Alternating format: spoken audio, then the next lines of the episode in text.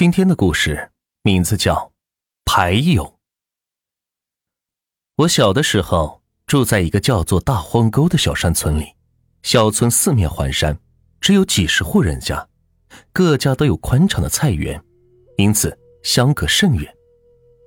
从我家向北走，隔了两家就是我姥姥家，再继续向北走，直到村子的尽头，与村民的坟地相隔不远的。在半山腰上，一栋低矮的茅草房里，住着一位白发婆婆、满脸核桃纹的干瘪精瘦的老太太。我叫她太老。太老孤身一人，倘若我家包饺子，或是我姥姥家做了什么好吃的，大人们就会打发我去给太老送一碗。每隔一段时间，我妈还会带着我去太老家打扫卫生。我总是蹦蹦跳跳。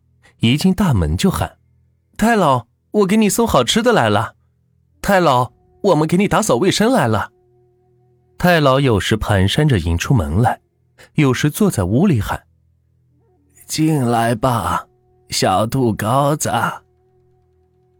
我走进他黑黝黝的屋子，太老盘腿坐在炕上。倘若是冬天，炕上就会放一个火盆，太老总是在摆弄着一副小牌。窄窄的、长长的那种，有条子、腕子，和现在的麻将很相似。太老的手里握了一把牌，他的对面和左右各摆了一把牌。太老每天都在玩牌，我妈和我姥姥都已经司空见惯，说太老自己在和自己打牌。太老下地来接我的碗，临下地前小心的把牌扣在炕上。眼神犀利的向对面一看，似乎在警告人家不许偷看。太老匆匆把碗放好，干枯的手抚过我毛茸茸的头发，然后便去大板柜里掏出了一块已经快化掉的水果糖来塞给我，打发我赶紧回家。村子里是没有路灯，夜里是伸手不见五指，山林里常常传来小鸟的惊啼，女人和孩子。都害怕夜晚，一到夜里就关门闭户。太老家住的偏远，所以我妈从来不让我在天黑之后去太老家。长白山的冬天，夜晚来的特别早，才四点多钟，黄昏就翩然而来。我那天好像是睡了一觉，从炕上爬起来时，发现家里是异常的冷清，妈妈和小弟都不在家。我先去姥姥家找。没有找到，就一直向北往太老家走去，还没到太老家大门口，就见山路那边来了两个穿青衣的老太太。两个人脚步轻盈，有说有笑，到了太老家门前，还不忘抿抿头发，扯扯衣襟，也不知道他们是怎么开的门。转眼间，两人就闪身进屋，没了踪影。我想太老家有客人。我妈妈也一定在这里，便连忙跑过去。可是太老的门已经插得死死的，我推了几下，是纹丝不动。没有找到我妈，没有叫开太老家的门，我很是不甘心，便绕到菜园里，扒开棉窗帘向屋里看。屋子里似乎没点灯，却并不黑暗。太老坐在炕上，我刚刚看到那两位老太太。一左一右的坐在他的身旁。太老的对面还坐着一个和我妈年龄差不多的陌生女人，四个人正一边说笑，一边认真的看着小牌。哈哈哈哈！喝了。太老乐滋滋的喊了一声，把手中的小牌一套套的摆开。三个人是看了一眼，纷纷把手伸到屁股底下，拿出钱来交给太老。看着那么一大把花花绿绿的票子，我很想拿在手里帮太老数一数。我拱进棉窗帘里，伸着脖子往里看，既想看太老赢了多少钱，又想看看我妈在不在。不想一脚踢在了一块木头上，只听咕咚一声，屋子里的人立刻是警觉了起来。坐在太老对面的女人说：“我得回家看看。”可不能让别人占了我的房，这我可是花了大价钱的。太老笑呵呵的说：“呵呵呵，对，对，你租了我的房，可要好好保护着。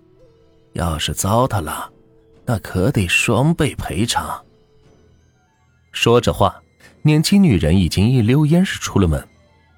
我躲在窗帘后面，呆呆的看着那个陌生的女人，不知道她家在何处，租的是太老的哪所房子。我认真想了一下，好像没听说过太老有别的房子呀。奇怪的是，女人并没有走出院门，却飞速的向房头奔去。那里是用四根粗壮的木头支起来的苞米篓子。阁楼上储藏着苞米，下面只有四根柱子，四周是全无遮挡。那里放着的是口漆成紫檀色的棺材，我妈说那是太老百年之后的住处。一股冷风刮过，棺材在老北风里咯吱咯吱的响了起来，沉重的棺盖慢慢的向一侧移去，露出了带了白茬的缝来。一眨眼的功夫，女人已经立在棺材前，只见她身子一软，就像一幅画一样流进了棺材里。我傻住了。这时，屋里的人开始说话。一个老太太说：“你这老鬼，把棺材租给这些孤魂野鬼，挣了不少阳寿吧？要不，你早该搬到东山上，和我们住在一块儿了。”说完，咯咯的笑了起来，笑声很刺耳。另一个老太太用尖削的下巴指了指门外，说：“咱们是老姊妹了，我俩不会把你怎样，你就不怕他把你拽走？”太老瘪了瘪嘴巴，一边洗牌一边说：“我这个年纪，一脚在阴。”一脚在阳，想上哪边都是我自己说了算，谁也拽不走喽。这时，我又听见棺材嘎嘎的响，浑身不由得是站立起来。忽然吹来一股阴风，我一回头，坐在太老面前的那个女人的脸几乎贴在我的脸上，她只向我轻轻的吹了一口气，我就什么都不知道了。啊！有鬼呀！我终于大喊一声，一咕噜爬起来，炫目的光刺得我睁不开眼睛。等我适应了环境，左右一看，才发现我躺在自家的炕上，太姥和姥姥都在，正和我妈唠准备过年的事。听到我的喊声，姥姥嗔怪着说：“这孩子又做噩梦了。”我妈还在探讨她关心的问题，根本没有理我。我偷眼去看太姥，他也正在看着我，目光里满是慈爱。